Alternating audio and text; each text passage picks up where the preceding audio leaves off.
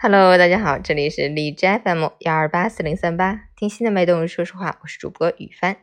今天的成长家园分享的内容是《燃烧生命》，作者重庆吴玉平。向死而生，这是人的宿命，无人能够逃脱。我在想，为什么有的人能够豁达的过一生，不计较名利，不计较得失，全然让自己的生命活到了极致？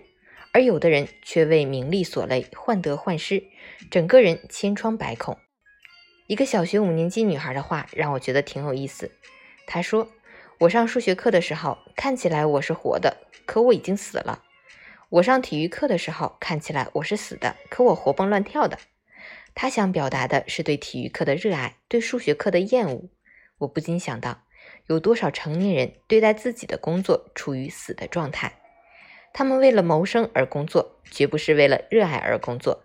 这也可能就是大多数人的职业状态，没有什么值得大惊小怪的。正是因为人们都习惯了这样的生活方式，才让许多人的生活变得了无生趣，得过且过。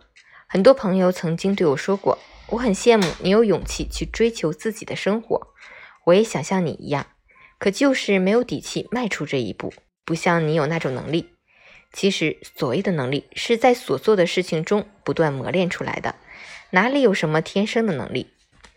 我总认为，敢比会更重要，敢于尝试，敢于失败，敢于把自己置之死地而后生，有这样的决心，能力自然会得到提升。在我看来，这个世界无非只有两种人：有梦想的和没有梦想的。当然，有人会说，谁人没有梦想呢？只不过梦想很美好，现实很残酷。梦总是有醒的时候，不必太当真。正因为如此，这世界做梦的不少，付诸行动逐梦的却并不多。追梦过程中遭受打击，仍然痴心不改者更是罕见。所以，梦想成真只能是大多数人的一个美好的愿望罢了。高更与梵高、塞尚并称为后印象派三大巨臣。他曾说：“每个人心中都有梦。”最勇敢的莫过于去新的地方做新梦，而不在旧梦上缝补编织。这才是梦和现实的实际距离，是一种永不妥协的精神。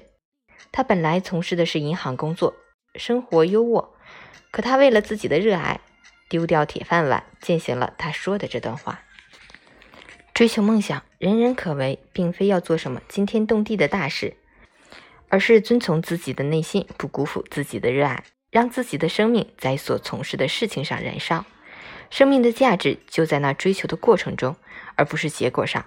哪怕是一个微不足道的清洁工，他扫出的是一方净土，磨砺出的是一颗高贵的灵魂，当受到世人的尊重。相反，处在再高的权位，从事再高大上的职业，灵魂是卑劣的，也不值一钱。二零二一年三月六日。